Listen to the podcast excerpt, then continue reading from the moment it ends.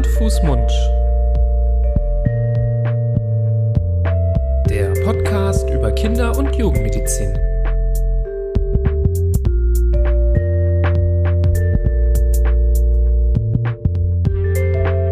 So, ihr Lieben, herzlich willkommen zu einer neuen Folge von Hand, Fuß, Mund, eurem Podcast zur Kinder- und Jugendmedizin mit uns beiden. Wir sind eure Hosts dieses Podcasts, Nimras Nami und Florian Barbour. Wir heißen euch herzlich willkommen. Wir geleiten hier durch das Programm ähm, dieses schönen Podcasts und haben hier auch ein ganz tolles Thema vorbereitet. Aber zunächst stellen wir uns erstmal vor, wir beide sind ähm, Kinder- und Jugendärzte, machen diesen Podcast schon seit 2020, also schon etwas länger. Dementsprechend gibt es auch schon viele Themen, die wir hier besprochen haben. Und ähm, ja, ich begrüße dich, Florian. Du hast noch gar nichts gesagt. Hallo, lieber Nibras. Schön. Vielen Dank für die Begrüßung. Gerne, gerne. Schön, dass du da bist, meiner Einladung gefolgt bist, äh, heute wieder zusammen zu podcasten. Ja, krass, zweieinhalb Jahre. Ich habe mich gerade echt schon, Hm. äh, bin fast aus allen Wolken gefallen. Zweieinhalb Jahre, ist eine lange Zeit. Zweieinhalb Jahre und ähm, kann man ja vielleicht mal auch an dieser Stelle sagen, ähm, wir sind ja nicht so die äh, großen, wir gehen nicht hausieren mit irgendwelchen großen Zahlen, aber mittlerweile über eine Million Downloads ähm, unserer Episoden. Das Eine ist Million. eine Million Mal wurde ähm, unser äh, Epos mal mehr, mal weniger lang angehört von geduldigen Menschen da draußen, die sich die Zeit genommen haben, sich von uns Themen der Kindergesundheit erklären zu lassen. Das freut uns total, ist aber einfach eine unfassbare Zahl, finde ich. Ja, Und ähm, klar, man kennt das manchmal, dass äh, auf YouTube irgendwie ein Video paar Millionen Klicks hat, aber das geht dann halt vielleicht auch nur zwei Minuten oder so.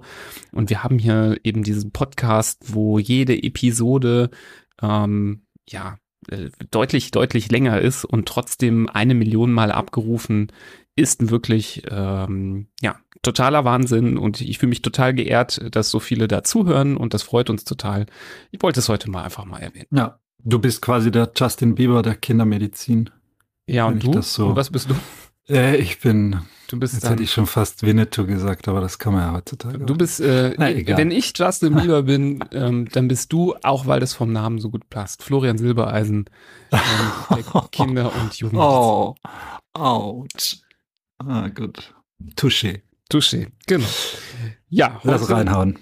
heute begeben wir uns wieder in einen ähm, Themensektor, der uns beiden ja sehr am Herzen liegt, ein Themensektor, der ähm, uns beiden sehr, sehr gut äh, ja, thematisch gefällt, ähm, den wir aber auch sehr wichtig finden, wo wir auch denken, dass hier ganz besonders viel Aufklärungsbedarf besteht, weil wir manchmal das Gefühl haben, dass solche Themen ja manchmal ein bisschen zu wenig ähm, ja in der Kinder- und Jugendmedizin vielleicht diskutiert werden. Es soll wieder um die Kinderernährung gehen, ein Aspekt der Kinderernährung, der sich auch mehrfach gewünscht wurde, dass wir sagen, was wir davon halten, was wir da für eine Meinung zu haben, was da so die wichtigsten Eckpunkte und Fakten sind. Ähm, es soll um das Salz in der Ernährung gehen. Salz ähm, im Sinne von ja dem herkömmlichen ähm, Speisesalz, was man zu Hause so benutzt, ähm, auf der einen Seite, aber auch vielleicht dem Salz, was durchaus in Lebensmitteln schon eingebaut ist, was man nicht ähm, explizit nochmal hinzufügt. Ist es okay für Kinder? Ab wann ist es okay? Welche Mengen sind okay? Viele dieser Fragen werden wir ähm, heute versuchen zu beantworten. Und wie immer bin ich natürlich gespannt, äh, wie das bei euch zu Hause läuft ähm, mit der großen Familie und vier Kindern.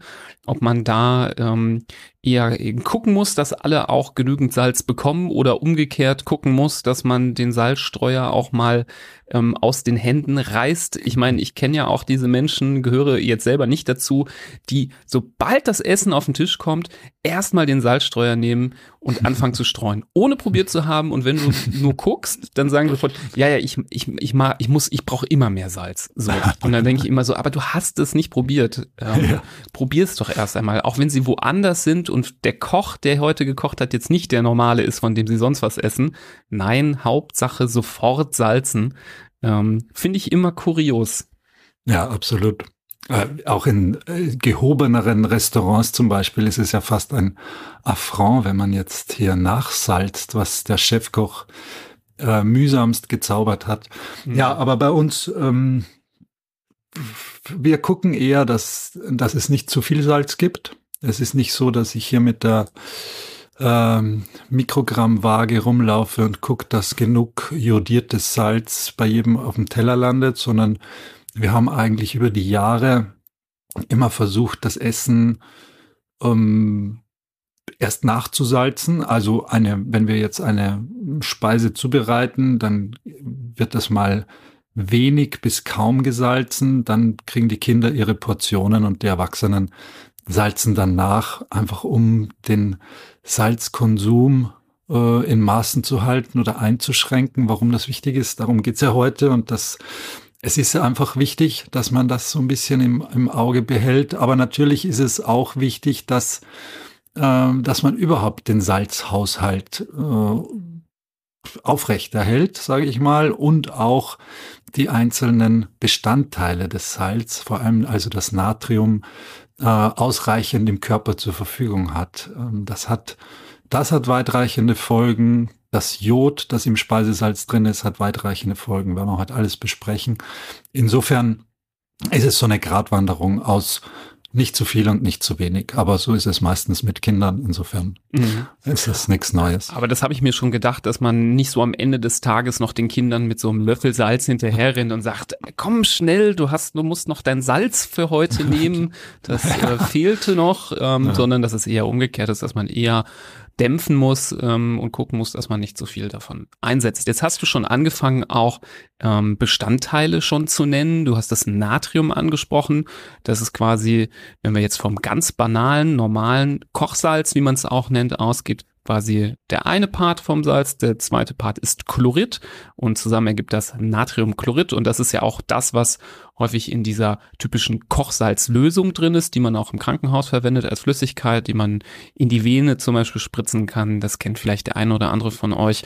Ähm, hat man da auch schon mal gehört, die, diese Kochsalzlösung. Und ähm, da sind eben genau diese gleichen Mineralstoffe drin gelöst. Das sind eben ähm, Natriumchlorid Mineralstoffe, die der Körper eben braucht. Ähm, sowohl Natrium als auch Chlorid sind wichtige Elektrolyte, die im Körper benötigt werden. Und da kann ich jetzt nicht einen eine Stelle nennen, ähm, wo die besonders wichtig sind. Die sind nämlich überall wichtig und müssen überall ausreichend vorhanden sein.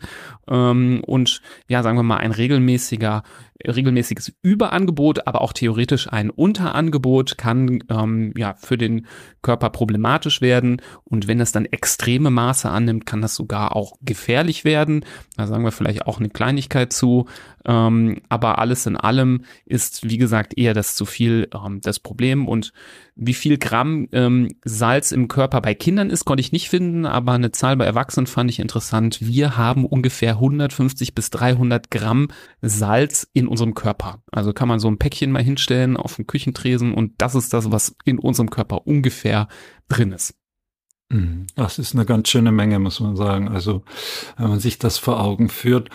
Und ich finde das super, dass du das mit dieser Kochsalzlösung gesagt hast, die uns im Krankenhaus und in der Medizin ja sehr locker im Schaft sitzt und wo viele Infusionen entweder äh, daraus bestehen teilweise oder auch das pur gegeben wird. Daran sieht man ja, wenn Natriumchlorid in der richtigen Konzentration direkt ins Blut gegeben werden kann, in großen Mengen eigentlich, wie normal und wie notwendig auch dieser Bestandteil ist für den menschlichen Körper.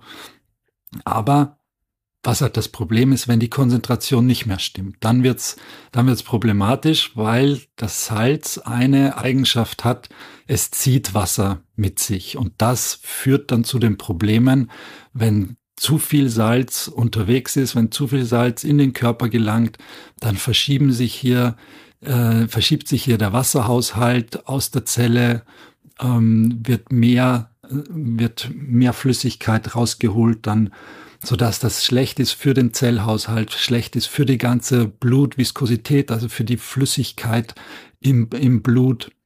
Und das hat dann die weitreichenden Folgen. Wenn eben das Ganze schlecht zusammengesetzt und zusammengemischt ist. Mhm.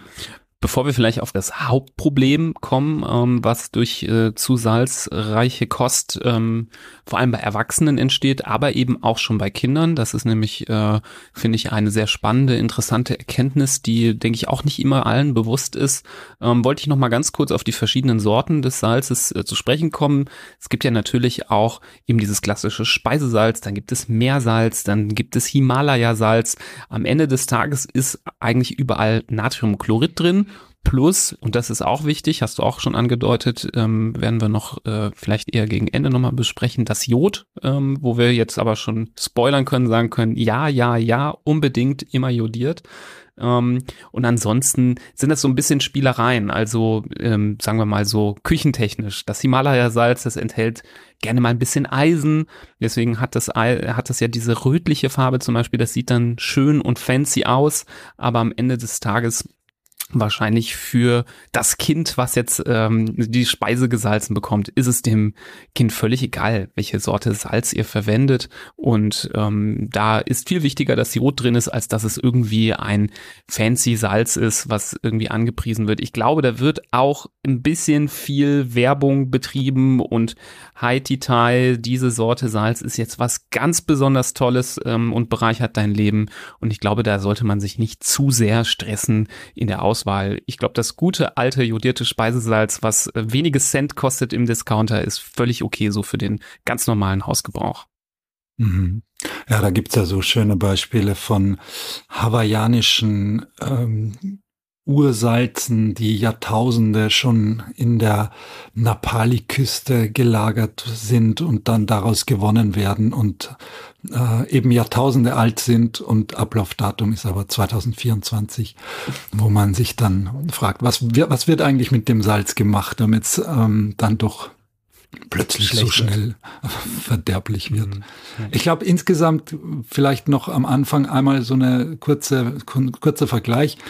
Man kann das Salz auch so ein bisschen mit Zucker vergleichen, von dem, was der Körper, dass der Körper darauf angewiesen ist, genauso wie ich grundsätzlich Salz für meinen Körper brauche und Natrium und Chlorid. Äh, genauso brauche ich der Körper natürlich Kohlenhydrate. Auf der anderen Seite das Salz, das wir heutzutage in unseren Lebensmitteln finden, vor allem in den prozessierten Lebensmitteln, genauso wie der Zucker, den wir in diesen Lebensmitteln finden, der macht uns einfach auf Dauer und wenn in Übermaßen genossen einfach krank und hat sehr große Nachteile für unsere Gesundheit. Und mhm. insofern ist das ein ziemliches äh, Brüder- oder Schwesternpaar, diese beiden Stoffe, und sind ganz ähnlich, mm, ganz ähnlich zu nehmen, wo man sagen muss, eben nicht zu viel, aber auch nicht zu wenig. Mhm. Und vor allem die richtige, die richtige Zubereitung macht's im Endeffekt. Ja, wie man so schön sagt, die Dosis macht das Gift, das trifft für beides zu. Es ist absolut notwendig, dass wir beides in unseren Körper aufnehmen, aber ähm, ein zu viel Angebot ähm, hilft nicht. Und es ist auch kein Gleichgewicht, ja. Man kann jetzt nicht sehr viel Zucker mit sehr viel Salz ausgleichen. ähm, wer das jetzt vielleicht sich erhofft hat, muss ich jetzt ganz leider enttäuschen. Die Tüte Chips nach der Tafel Schokolade ist dann meistens leider trotzdem nicht äh, die richtige Wahl. Naja, kommen wir vielleicht langsam ähm, zum Hauptproblem. Was entsteht durch zu viel Salz? Und ich denke, den meisten erzählen wir jetzt nichts völlig Neues, wenn wir sagen, Salz hat einen Einfluss auf den Blutdruck. Und das kennt man von, ja sagen wir mal, eher älteren Menschen, die versuchen eher salzreduzierte Kost zu essen, um auf ihren Blutdruck zu achten.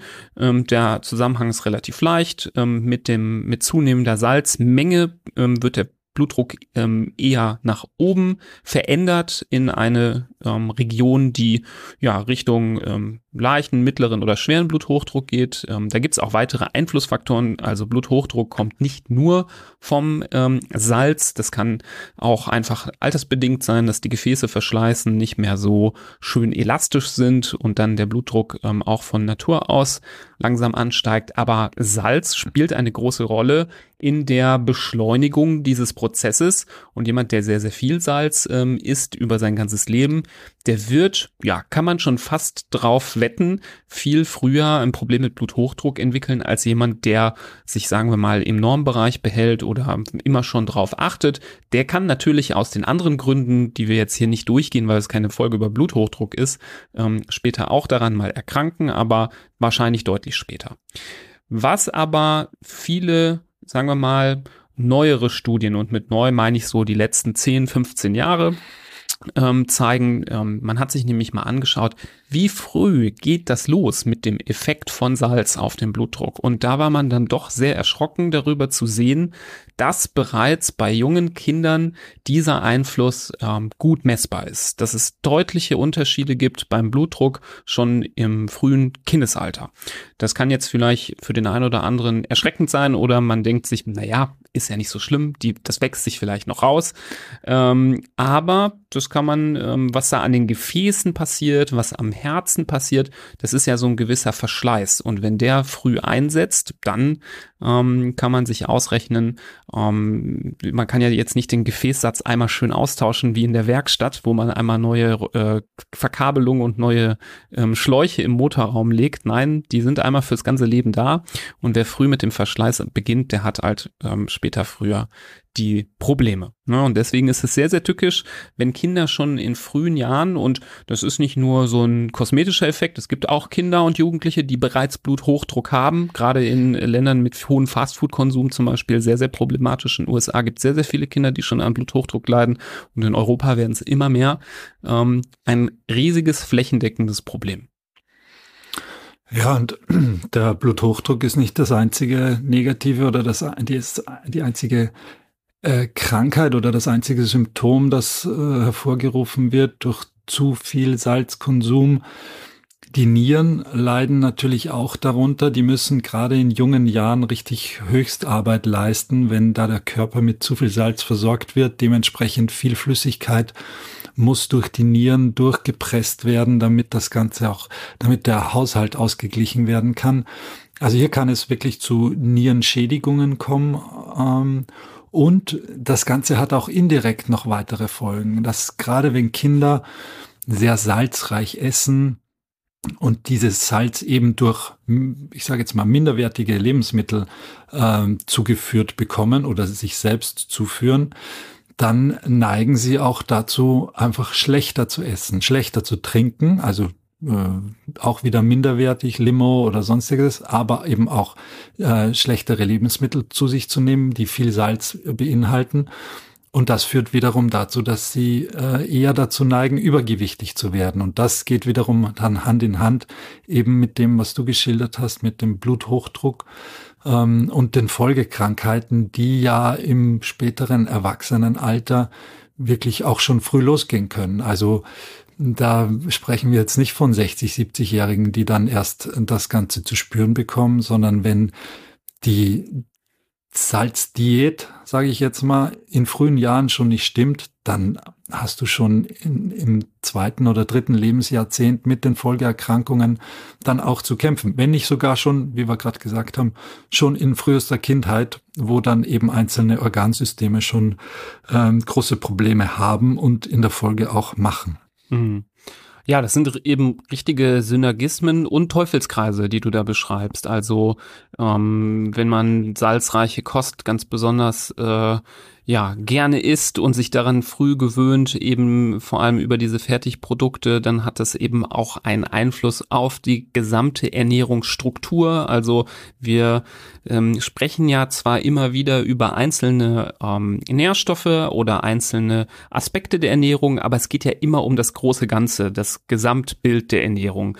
Denn am Ende des Tages ähm, sagen wir ja auch immer, wir wollen nicht, dass zu Hause zum Chemielabor wird, wo man mit der Pipette und der Mikrogramm Grammwaage in der Küche steht und rumhantiert und ähm, jede Zutat ähm, aufs Gramm, Gramm genau abwiegt, da dreht man durch und das macht einen natürlich verrückt. Aber diese Einflüsse auf diese Gesamternährungsstruktur, die sind ähm, von hoher Relevant, äh, Relevanz. Und wenn Kinder früh sich an ähm, sehr salzreiche Kost ernähren, dann prägt das eben auch einfach den Geschmack. Und ich glaube, ich gehöre auch zu den Kindern, die früh gar nicht mal so wenig Salz abbekommen haben, weil ich bin verrückt nach salzigen Sachen. ähm, Gerade so dieses Thema salzige Snacks. Ähm, ich kann mir sehr, sehr gut vorstellen, auch wenn es da sehr schwierig ist, für eine Studie zu machen und es diese Daten auch nicht gibt, kann ich mir gut vorstellen. Ähm, es gibt Menschen, die fahren ja total ab auf Chips, Salzstangen oder was auch immer. Und andere, die sind vielleicht da gar nicht so, werden davon nicht gar nicht so sehr gecatcht. Und ich kann mir gut vorstellen, dass das auch mit der frühen Prägung ähm, der Kinderernährung auch was zu tun hat. Wenn das so unkontrolliert immer verfügbar ist und du da alles äh, nachsalzen kannst ohne Ende und die Sachen, die zu Hause auf den Tisch kommen, sowieso schon viel Salz enthalten, naja, dann kann ich mir gut vorstellen, dass du ja da gerne auf der Couch am Feierabend dann nochmal deine Salzportion ähm, zu dir nehmen möchtest. Also ich denke, diese Prägung, das darf man nicht unterschätzen, wie ähm, enorm relevant das für den Rest des Lebens sein kann. Weil wenn man das dann über, ja, hoffentlich 70, 80, 90 Jahre eines langen Lebens ähm, berechnet und dann schaut, ähm, wie viel Salz das dann über die ganzen Jahre tagtäglich ist, dann wird das sicherlich einen gewissen Impact haben. Hm. Ja, und genau aus dem Grund äh, beschäftigen sich ja die Experten und die Mediziner dieser Welt auch damit, was kann man dem Körper eigentlich zumuten an Salz und welche Mengen sind da äh, safe. Das war lange Zeit, glaube ich, auch für Kinder hm, gar nicht so festgelegt. Da wusste man als Erwachsener, gibt's die und die Grenzwerte, die werden wir gleich die wirst du uns gleich präsentieren. Aber das ist wirklich auch für kleine Kinder, für Säuglinge, für Schulkinder und Jugendliche hier hm, von den Gesellschaften empfohlene Höchstwerte oder Höchstmengen gibt. Das ist noch gar nicht so lange her, dass das äh, ins Leben gerufen wurde, ist aber trotzdem ganz wichtig, finde ich, auch wenn das Chemielabor zu Hause nicht äh, aufgebaut werden sollte. Trotzdem kann man sich daran so ein bisschen oder sollte man sich daran so ein bisschen orientieren und auch darauf acht geben, wenn ich jetzt mein sechsjähriges Kind hier habe und weiß, was ich dem zum Frühstück, zum Mittags und zum Abendessen vorsetze, dass ich da so ein bisschen im Hinterkopf behalte, wie viel eigentlich äh, in Ordnung ist. Mhm. Da muss man aber nochmal betonen, du hast es gerade schon angedeutet, es gibt so die ersten äh, Empfehlungen, ähm, die natürlich auch schon ein paar Jahre existieren, aber es ist im Vergleich zu anderen Nährstoffen nicht ganz so einheitlich. Da gibt es schon auch so Unterschiede. Man muss sich da so ein bisschen was ähm, zusammensuchen, ein, äh, eine quasi Empfehlung und wir haben das jetzt mal ähm, versucht für euch äh, zu machen. Aber bevor es weitergeht, eine kurze Werbung für uns selbst. Die Ernährung von Kindern ist ein sehr wichtiges Thema, wie wir finden. Das habt ihr vielleicht in unserem Podcast bereits gemerkt. Aus unserer Sicht findet dieses Thema aber leider viel zu wenig Beachtung im normalen kindermedizinischen Alltag, zum Beispiel routinemäßig in Vorsorgen. Dabei gibt es viele, viele Studien, die schon seit langer Zeit zeigen, dass es sehr, sehr wichtig ist, dass Kinder zur richtigen Zeit die richtigen Nährstoffe bekommen. Bereits vor der Geburt, in der Stillzeit und in der weiterfolgenden Kleinkindzeit. Viel zu oft sind Kenntnisse über die Kinderernährung Mangelware, auch bei Kinderärzten und Ärztinnen, denn das Thema ist aus unserer Sicht in der medizinischen Ausbildung viel zu unterrepräsentiert. Wir von Hand, Fuß, Mund haben uns vorgenommen, das zu ändern und bieten euch Seminare zum Thema Kinderernährung an. Wir haben uns besonders spezialisiert auf das Thema Ernährung im ersten Lebensjahr, wo wir über Schwangerschaft und das erste Lebensjahr im Allgemeinen sprechen. Außerdem widmen wir uns sehr dem Thema vegetarischer und veganer Kinderernährung. In beiden Seminaren wollen wir euch die Kniffe vermitteln, die aus unserer Sicht wichtig sind, um die Weichen zu stellen für eine gesunde Kindheit, eine gute Entwicklung von Körper und Gehirn. Gerade beim Thema Veggie-Ernährung ist es uns besonders wichtig, sich gut mit der Thematik auseinanderzusetzen, auch um Mangelzustände zu vermeiden. Unsere Ernährungsseminare sind im Vergleich zu vielen anderen Online-Angeboten ein Live-Seminar, wo Florian und ich live für euch da sein werden, euch die Inhalte live ähm, vortragen werden, so dass ihr auch die Möglichkeit habt, ja, jederzeit Fragen zu stellen. Dabei nehmen wir uns auch richtig viel Zeit. Diese Seminare sind durchaus auch ähm, tages- oder abendfüllend, so dass wirklich am Ende ihr mit einem Wissensplus rausgeht. Und damit ihr auch nachhaltig was davon habt, wird das Ganze natürlich begleitet von einem sehr ausführlichen Handout, das ihr im Anschluss des Kurses zugesendet bekommt. Wenn das dein Interesse geweckt hat, schau doch gerne nochmal auf unserer Webseite vorbei unter www.handfußmund.de slash Seminare. Dort ist nochmal eine Übersicht über den genauen Ablauf der Seminare. Und als kleines Dankeschön für die treue Hörerschaft unseres Podcastes bekommen alle Podcast-Hörer und Hörerinnen mit dem Code HFM10 nochmal 10% Rabatt auf unsere Seminare. Wir würden uns tierisch freuen, euch in einer dieser Veranstaltungen mal persönlich kennenzulernen und hoffen, dass wir uns dann wiedersehen. Werbung Ende. So, jetzt aber Butter bei die Fische und Salz drauf. Ähm, wie viel Salz ist jetzt okay? Und ähm, wir haben da eine gewisse Tabelle mal aufgestellt ähm, und die könnt ihr entweder mitschreiben oder ich kopiere sie auch noch in die Show Notes, dass ihr sie dort ähm, findet. Und ähm, wenn man so ein bisschen durch die Quellen durchguckt, kann man so einen gewissen Konsens sehen, dass unter einem Jahr, also vor dem ersten Geburtstag, kein Salz mehr als ein Gramm am Tag empfohlen wird. Also ein Gramm sollte da das Maximum sein. Ähm, wenn wir Richtung ein bis fünf Jahre gehen, sind zwei Gramm in Ordnung. Kinder fünf bis neun Jahre, dort sind vier Gramm in Ordnung und ab zehn Jahren bis ins Erwachsenenalter fünf bis maximal sechs Gramm Salz pro Tag. Das ist, klingt jetzt erstmal wenig, wenn man sich jetzt mal vor Augen hält, dass jetzt so ein kompletter Teelöffel Salz, ähm, glaube ich, ungefähr fünf Gramm sind, ähm, dann ist das, finde ich, schon eine Menge. Also ein ganzer Teelöffel, den kannst du ja auf eine Mahlzeit nicht draufstreuen. Das ist ja viel zu viel.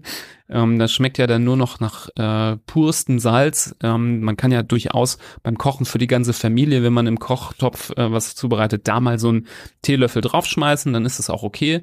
Ähm, aber gerade bei kleineren Kindern, wenn wir da bei den zwei Gramm überlegen, das ist dann vielleicht ähm, ja so ein die, die, die vorderen 30, 40 Prozent meines Teelöffels, das ist gar nicht mal so viel. Und da muss man dann so ein bisschen mit aufpassen. Auf der einen Seite bei dem, was ich draufstreue, aber auch auf der anderen Seite ein bisschen bei dem, was schon drin ist in den Lebensmitteln, die ich äh, mir kaufe. Und deswegen beim Thema Salz, wenn man da einen Überblick haben will, geht es nicht, äh, ohne mal beim Einkaufen hinten mal auf den Packungen zu gucken, was ist denn da drin in dem Zeug, was ich einkaufe. Ja, und wie viel, wie viel esse ich davon oder wie viel isst mein Kind davon? Und da gibt's Lebensmittel, die wirklich, ja, ganz schön viel Salz in sich haben, wo ich gar nicht mehr nachsalzen brauche oder bräuchte, weil das allein schon ähm, mein Salzintake ordentlich nach oben schraubt. Also was da natürlich ganz oben dabei ist, da ist zum Beispiel Käse. Da ist in so einer Scheibe Käse sind 0,6 Gramm Salz circa drin. Nochmal zur Erinnerung, bei äh, Kindern sind wir da bei zwei, drei Gramm, die, die in Ordnung sind. Also da ist gar nicht mehr so viel Platz nach oben. Im Brot ist viel Salz drinnen, jodiertes Salz. Zum einen natürlich ein wichtiger, eine wichtige Quelle vom Jod, äh, das Brot, aber zum anderen einfach auch auch mit 0,6 Gramm pro Scheibe bei so einem dunklen Mischbrot oder Graubrot natürlich auch ganz schön ordentlich. Mhm. Eine Laugenbrezel, äh, wer kennt sie nicht, wer liebt sie nicht? Da ist ja meistens auch noch ordentlich Salz obendrauf. Ja, runter damit.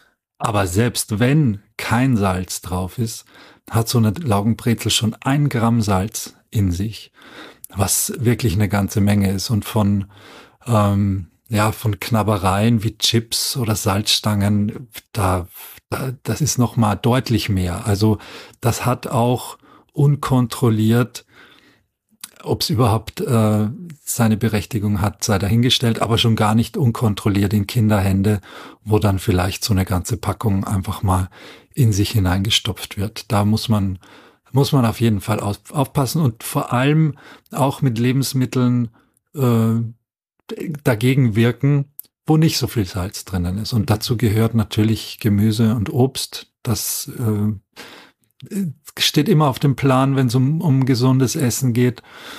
Ähm, aber auch äh, meistens einfach unprozessiertes äh, Essen oder unprozessierte Nahrungsmittel haben dann zum größten Teil einfach weniger weniger Salz an Bord und können äh, auf jeden Fall unbedenklicher äh, verab oder ja, gegessen werden. Ja. Ähm, nur der Vollständigkeit halber, also natürlich Fast Food, ne? Also ähm, gerade so äh, fertige Pommes zum Beispiel auch relativ reich an ähm, Salz. Auch Wurst ähm, haben wir jetzt nicht genannt äh, explizit, mm. aber muss man trotzdem sagen, enthält häufig viel Salz. Gerade sowas wie Salami ähm, enthält sehr, sehr viel Salz. Ähm, und natürlich immer mehr äh, Haushalte arbeiten auch viel. Ähm, ich gestehe das auch ein. Bei uns gibt es eine Riesenflasche Sojasauce Ähm, auch mhm. da ist es natürlich das pure konzentrierte Salz. Ähm, da sollte man nicht äh, zu früh, also früher auch übrigens die Maggi-Flasche, ähm, ohne Werbung zu machen, aber also ist wie Tempotaschentuch, die Maggi-Flasche, ähm, mit der ordentlich nochmal nachgesalzen wurde. Ähm, damit wirklich vorsichtig sein. Das sollte, finde ich, nicht der Standard sein, dass diese Würzsoße standardgemäß auf dem Tisch mitsteht. Das ist ja in vielen Haushalten so. Das wird dann automatisch mit ausgepackt und dann ähm, Klassiker war damals ähm, das hartgekochte Ei mit reichlich Salz und dann auch noch mhm. Maggi drauf. Ähm, das war ähm, die Bombe an äh, Natriumchlorid, die man so zu sich führen konnte. Mhm. Eine Sache wollte ich noch sagen.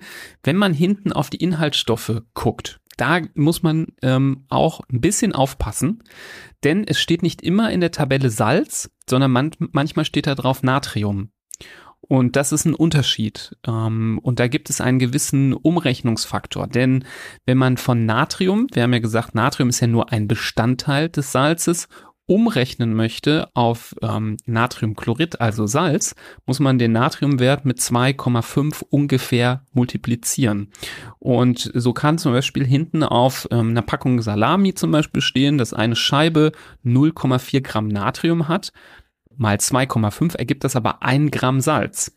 Und ähm, ich habe den Eindruck, dass so hin und wieder mal so besonders salzreiche Produkte gerne mal eher den Natriumwert, der ja dann um Faktor 2,5 geringer ist, ähm, angeben als den ähm, eigentlichen Salzwert. Deswegen aufpassen. Ähm, ruhig den Taschenrechner zücken oder versuchen im Kopf zu rechnen. Also mindestens mal zwei rechnen, aber wenn es ganz korrekt sein soll, mal 2,5.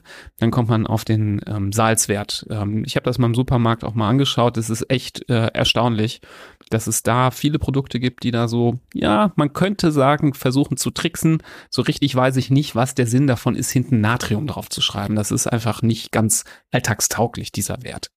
Hm. Naja, man sieht, wir sind unserer Konsumgesellschaft beinahe hilflos ausgeliefert, gerade wenn solche Dinge dann verwendet werden, um auch den, die, das Volk hinters Licht zu führen. Mhm. Das gleiche ist ja mit dem Zucker. Wenn da auf irgendeiner Packung draufsteht, kein Zucker zugesetzt oder kein zusätzlicher Zucker oder extra wenig Zucker und dann ist es die blanke Zuckerbombe, aber es wird einem suggeriert, dass einfach wenig drin ist oder weniger drin ist, was absoluter ja. Quatsch ist. Und genauso ist beim Salz, wie du sagst. Natürlich, wenn keiner, wenn man ein normaler Mensch nicht weiß, wie ich jetzt mit einem Natriumwert äh, umzugehen habe, damit ich weiß, wie sehr ich an meinen Grenzwert vom Salz rankomme, dann ist das ein Wert, mit dem fast niemand was anfangen kann. Ja, nee, genau. Deswegen hier dieser Tipp, ähm, damit man das weiß, ähm, wie man das umrechnet. Das sagt einem ja keiner. Das steht ja auch nicht auf der Verpackung drauf, muss man sagen. Was man natürlich jetzt merkt, während wir hier so sprechen, du hast es auch schon angedeutet, der beste Weg, dem so ein bisschen aus dem Weg zu gehen, sich gar nicht erst da so reinzugeben, äh, begeben in diese Welt des äh, Nachlesens auf den Verpackungen und sich verrückt zu machen, ist natürlich so wenig wie möglich ähm, fertige Produkte zu verwenden. Je mehr man selber macht, selber äh, kocht und dann ähm, dosiert ähm, aus der eigenen Hand, mit der eigenen Waage, mit dem eigenen Teelöffelmaß, ähm, umso mehr hat man einfach die Kontrolle darüber, was in so Mahlzeiten ähm, gelangt. Natürlich auch, der äh, finde ich ganz sinnvoll, ähm, ich nenne es jetzt mal nicht Trick, aber kann man ähm, vielleicht mal so ein bisschen mehr zum Alltag werden lassen, muss ich mich auch immer selber ermahnen. Nicht so viel bei der Zubereitung ähm, der Speisen salzen, sondern durchaus eher danach, wenn die Portion vielleicht auch auf dem Teller ist, dass man nochmal lieber ein bisschen nachsalzt, als dass von Anfang an so extrem viel drin ist. Auch das kann ähm, hilfreich sein. Insgesamt finde ich aber trotzdem, dass es sehr, sehr wichtig ist, cool zu bleiben. Also, euer Kind wird jetzt keinen chronischen äh, Bluthochdruck bekommen, weil es im Kino ähm, den Eimer salziges Popcorn essen möchte. Ja, es gibt Menschen, die essen salziges Popcorn. Ich werde immer schief angeschaut, wenn ich das mache, ähm, wie man salziges essen kann. Aber an euch da draußen, die mich verstehen können. Ist mir äh, auch lieber. Ja, wirklich. Ich verstehe dich Das ist gut. Komm an meine Seite. Jetzt gibt's bestimmt gleich, äh, wenn das rauskommt, äh, hier die ganz viele Folgen, äh, ganz viele Nachrichten in unserem Postfach. Äh, ich mag euren Podcast ganz gerne, aber was ist los mit euch? Wieso esst ihr salziges Popcorn? ähm, aber egal, es können auch die Nachos sein. Ähm, oder das Kind geht auf den Kindergeburtstag und haut sich den Bauch voll mit Salzstangen, ja. Ähm, von solchen Eskapaden, die mal hin und wieder vorkommen, entwickelt man keinen chronisch äh, hohen Blutdruck. Es ist die ähm, durchgängig ähm, erhöhte Menge, die einfach regelmäßig tagtäglich in den Körper gelangt, die sowas natürlich ähm, auslöst. Oder wenn, sagen wir mal, die salzarmen oder salznormalen Tage ähm, eher die äh, Seltenheit sind, dann ist es natürlich auch ein Problem. Aber wenn mal zwischendurch solche Eskapaden sind, Gar kein Problem. Also bitte, bitte nicht irgendwie durchdrehen und wie gesagt, bitte nicht das Haus zum Chemielabor machen. Aber ich finde es nicht übertrieben, wenn man für die Familie kocht, dass man auch mal auf einer Küchenwaage das Salz abmisst und nicht sagt, ach ja, ich mache hier mal nach Augenmaß, ach ja, hier aus dem Streuer kommt ja nichts richtig draus, ich mache mal hier den Deckel ab und äh, fange mal an, so ein bisschen zu schütten. Ähm, das kann man vielleicht bei dem einen oder anderen Gewürz machen, was alle ganz lecker finden, was jetzt äh, vielleicht sogar auch gesundheitsförderlich ist. Ähm, wie das gute Kurkuma zum Beispiel. Aber beim Salz aus meiner Sicht ähm, sollte man das auf keinen Fall machen. Gerne auf einen Löffel streuen, dass man so einen gewissen Überblick hat, wie viel mache ich da rein oder eben eher später nochmal nachsalzen, dass man dann weiß, okay, ähm, wir Erwachsenen können ein bisschen mehr drauf tun, für die Kinder ein bisschen weniger, ähm, dass man da so die Kontrolle hat. Und ich denke, das ist ein guter Mittelweg, ohne verrückt, sich verrückt zu machen, ähm, indem man beim Kochen so ein bisschen versucht, das Maß ein bisschen mehr im Blick zu behalten, indem man mal was abwiegt und beim Einkaufen mal schaut. Nicht jedes Mal durchdreht und alle Produkte von oben bis unten filzt, aber vielleicht mal merkt, ah ja, das Produkt haben wir früher mal gekauft, jetzt habe ich mal hinten drauf geschaut, das hat ja doppelt so viel Salz wie das Produkt, was fast genau das gleiche ist, was daneben steht, dann greife ich in Zukunft ähm, eher zu dem anderen. Na, also so hm. kann man sich auch das so ein bisschen erarbeiten, dass man in Zukunft mit mehr Kenntnis über das Thema Salz beim Einkaufen sich jetzt nicht verrückt macht.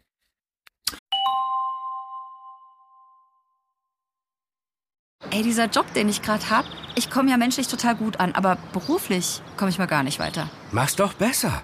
Mit einem Job bei SOS Kinderdorf machst du nicht nur einen Job, sondern du kannst wirklich etwas bewirken. Du kannst dich weiterbilden und kommst beruflich voran. Bewirb dich jetzt auf einen von vielen Jobs. SOS Kinderdorf. Mach's doch besser.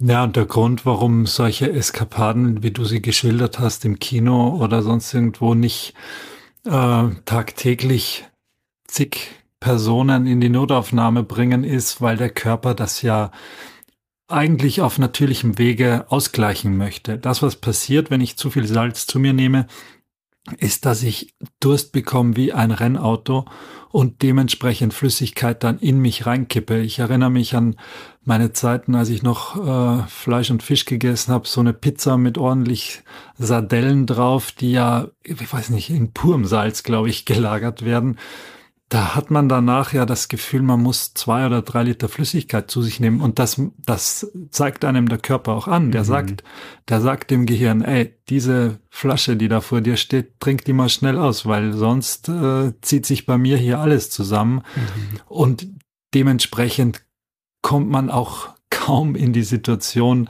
dass man mal wirklich über diesen Wert ähm, sich, sich bewegt. Weil das, was passieren würde, wenn es wirklich über die sechs Gramm äh, geht bei Erwachsenen zum Beispiel, da kann es wirklich zu, zu einer Vergiftung kommen mit Salz, die wirklich auch schwere gesundheitliche Schäden nach sich ziehen kann und ähm, auch bleibende äh, Probleme bis hin sogar zum Tod führen kann, wenn ich jetzt wirklich ähm, das zum Beispiel mutwillig von außen zugeführt bekomme, nicht jetzt über Laugenbrezel, sondern äh, einfach wirklich vergiftet werde damit, dann, dann hat das für den Körper richtig schwere Folgen. Ja, deswegen kann man natürlich kein Salzwasser trinken. Das ist dann, äh, das mm. Beispiel kennt jeder. Ähm, sich mit Sardellenpizzen zu intoxikieren, ist vielleicht ab einem gewissen Punkt auch möglich. Ähm, wenn ich mir hier angucke, dass sich Google hier parallel zu deiner Geschichte, äh, dass da die Sardellen äh, durchaus 10 Gramm Salz äh, auf 100 Gramm äh, oh, wow. Sardellen enthalten. Mm. Anchovies, ähm, das ist schon mm. krass. Und dann noch der Käse und die äh, und dann der, der Teig, äh, alles voller Salz. Ähm, das ist schon, hast ein Extrembeispiel hier rausgepickt. Ähm, ja? Dann noch ein bisschen Maggi drauf gießen vielleicht, für den Geschmack. Ähm, der Maggi. Der eine oder andere fühlt sich vielleicht erwischt. Ähm, ich hoffe aber nicht. Ähm, ja, genau. Also, aber Intoxikationen sind dennoch möglich. Vor allem müssen wir da an ganz kleine Kinder denken, die ja, wenn sie dann, ähm, wie wir vor allen Intoxikationen waren, ja, die gefutterte Zigarette oder die ähm, das Reinigungsmittel oder aus irgendeinem Blister mehrere Tabletten genommen, so kann das auch mal ein Problem sein, wenn so ein ähm, anderthalbjähriges Kind auf einmal anfängt, ähm, irgendwie an so einer Sojasoßenflasche zu nuckeln oder ähm, tatsächlich da aus so einer Salzpackung auf anfängt, die umzukippen und das irgendwie sich äh, mit dem Händchen reinzuschaufeln. Deswegen würde ich mal ganz klar sagen, dass auch Salz, gerade wenn junge Kinder im Haus sind, genauso wie andere giftige Stoffe, erstmal so aufbewahrt werden sollten, dass Kinder da nicht so einfach drankommen. Ähm, das sollte man in der, wir haben ja letztens darüber gesprochen, wie man den Haushalt äh, sicher macht, auch mit ähm, berücksichtigt werden, dass Salz auch zu den Sachen gehört, die kritisch zu beurteilen sind, wenn man plant, äh, die irgendwo hinzuräumen und zu verstauen. Jetzt aber, jetzt haben wir Salz sehr gebasht. Jetzt müssen wir noch mal ganz kurz ähm, Salz loben in seiner Form, dass es ein äh, gutes ähm, Versteck ist für Jod. Äh, Jod ist ja ein ähm, Stoff, der ähm, sagen wir mal, früher sehr, sehr problematisch war. Viele Menschen hatten früher Jodmängel.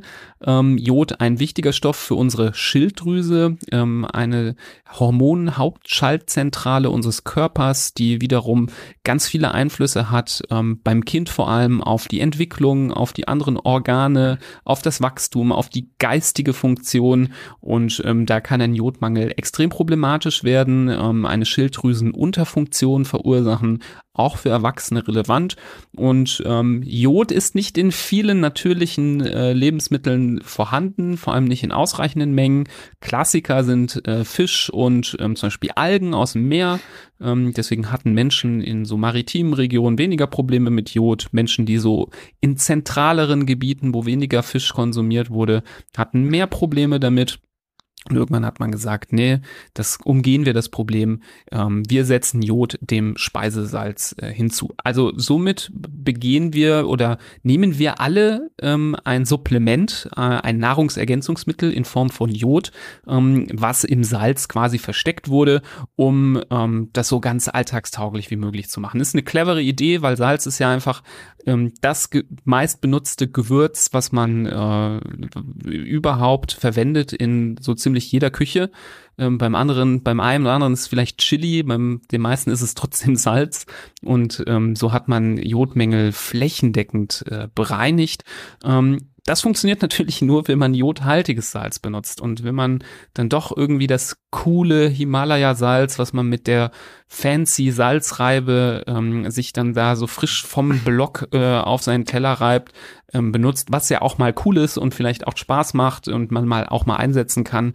Aber wenn man das tagtäglich macht oder ich kann es gar nicht mehr nacherzählen, dein ganz tolles hawaiianisches Salz immer benutzt, äh, wo kein ähm, zusätzliches Jod künstlich hinzugefügt wurde, dann kann über die Zeit schon ein gewisser Jodmangel entstehen, eine gewisse Schilddrüsenunterfunktion. Das ist ja häufig auch ein bisschen tückisch. Wenn es nicht ganz so schlimm ist, nicht ganz so schwerwiegend, dann ist es auch nicht ganz so schwer symptomatisch und man merkt es auch gar nicht, dass immer so ein bisschen zu wenig Schilddrüsenhormon da ist und man über die Jahre ähm, vom Antrieb Antrieb nicht so gut ist, von der Leistungsfähigkeit nicht so gut ist, entwicklungstechnisch Probleme hat, äh, Konzentrationsschwächen hat und vielleicht auch die kognitives das kognitive Potenzial nicht komplett ausschöpft, weil einfach die Entwicklung nicht regelrecht äh, stattfinden kann. Deswegen wirklich nochmal ganz klar unbedingt der Tipp oder der, der, in, der, der sehnliche Wunsch, dass ihr alle da in dem Punkt auf uns hört, ähm, das jodierte Salz ähm, für den Haushalt zu verwenden. Aber dass am Schluss jetzt nicht da das hohe Lied auf das Salz vielleicht doch noch das Ganze in ein zu positives Licht rückt, ähm, sei noch gesagt und betont, dass alle Menschen durch, also durchschnittlich und eben auch unsere Kinder und Jugendlichen zu viel Salz zu sich nehmen. Und das um ein deutliches Vielfaches als das, was empfohlen ist. Also es gibt hier Studien, die zeigen, dass Kinder im Alter unter fünf Jahren, dass die das Dreifache von Salz zu sich nehmen, von dem, was empfohlen wird. Das gleiche gilt für Jugendliche und für Erwachsene eben auch. Also das ist ein, auch ein Problem unserer Luxusgesellschaft und unseres Industriezeitalters, dass wir hier relativ maßlos äh, ans Werk gehen und somit aber schon in frühester Kindheit und in jungen Jahren unsere Gesundheit sehr aufs Spiel setzen und eventuell nachhaltig schädigen. Ja, das ist ein gutes Wort äh, zum Sonntag quasi, ähm, auch wenn ihr an einem anderen Wochentag hört. Ähm, es gibt einfach eine richtige Epidemie der Fehlernährung, muss man sagen. Das spiegelt sich zum einen natürlich in dem Thema Übergewicht, was viel in den, in den Medien diskutiert wird. Das ist, denke ich, am meisten präsent da sind, liegen wir ja mittlerweile in Europa bei über 60 Prozent der Männer und über 50 Prozent der Frauen, die übergewichtig sind. Das ist extrem.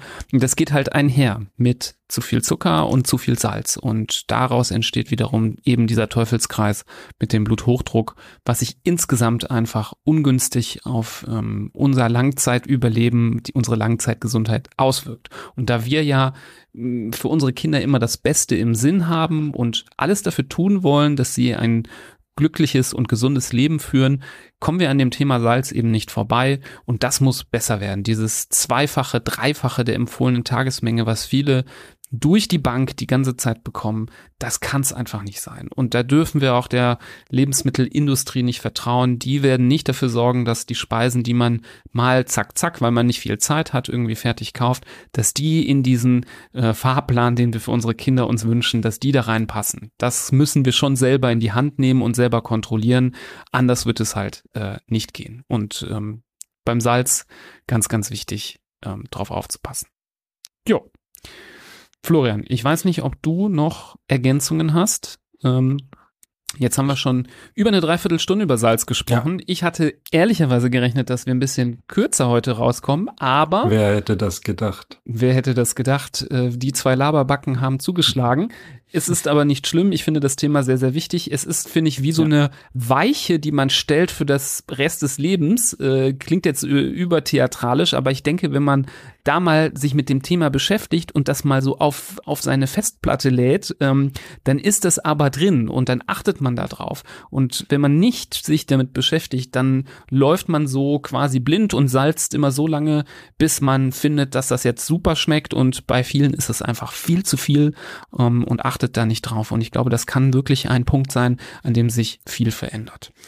Ähm, Nochmal der Hinweis, ich habe Werbung gemacht ähm, in unseren Seminaren spielt Salz natürlich auch eine Rolle. Wir werden da ähm, auch drüber sprechen und ähm, gerade in dem Seminar über das erste Lebensjahr, da finden wir das schon wichtig, ähm, das zu erwähnen, gerade bei der Produktion von ähm, Beikost zum Beispiel, da auch beim Salz ganz vorsichtig zu sein, ähm, wenn überhaupt oder am besten gar nicht äh, zu verwenden. Ansonsten auch der Hinweis auf unsere anderen Themen, ähm, sei es andere Themen der Kinder- und Jugendmedizin, sei es ernährungsmedizinische Themen, die Folge über Zucker zum Beispiel, die Folge über ähm, Ernährung im ersten Lebensjahr, vegetarische Ernährung, über Baby-led Weaning. Es hat sich wirklich einiges angesammelt an ernährungsmedizinischen Themen. Ähm, da könnt ihr euch also auch ganz wild austoben und in ganz vieles reinhören. Leitet die Folge auch gerne weiter, ähm, falls euch das Thema bei jemandem anderen auch schon mal aufgefallen ist, der nicht darauf äh, achtet, kann das ja vielleicht ein guter Hinweis sein. Ähm, oder vielleicht auch mal gucken, wie ist es in den Einrichtungen, wo eure Kinder essen? Ähm, wird darauf geachtet, vielleicht in der Kita oder ist es egal? Ähm, Gibt es da überhaupt irgendeine Form von Überblick? Ähm, vielleicht kann diese Folge helfen, da in das Thema reinzukommen. Ansonsten, falls ihr noch einen Moment habt, lasst gerne noch eine Bewertung da. Bei iTunes oder Apple Podcasts würden wir uns über fünf Sterne freuen. Das hilft uns besser ähm, gesehen zu werden und hilft dadurch wiederum anderen Eltern, wenn sie uns finden, vielleicht besser, äh, ja, ihre Kinder gesund großzuziehen. Ja. Ansonsten nicht so salzig unterwegs sein, liebe Leute. Ähm, esst mal jetzt äh, alle ein schön ungesalzenes ähm, Nahrungsmittel. Das ist jetzt die Task. Wenn ihr fertig seid mit dem Podcast, irgendwas essen, was lecker schmeckt und wofür man kein Salz braucht. Zum Beispiel ein Stück Obst ähm, oder ähm, ja, sucht es euch aus. Ähm, aber vielleicht jetzt nicht äh, beim ähm, Beenden der Folge die Tüte Chips aufreißen. Vielleicht mal kleine Hausaufgabe. Ja, Florian, du willst gar nichts mehr sagen. Du bist wortlos glücklich. Ähm, ansonsten bleibt gesund. Ich versuche die Chipspackung so leise wie möglich aufzumachen. ja, alles gut. Ähm, ich, ich gönne sie dir. Viel Spaß. Bleibt gesund. Wir hören uns bei der nächsten Folge. Macht es gut. Tschüss. Auf Wiedersehen.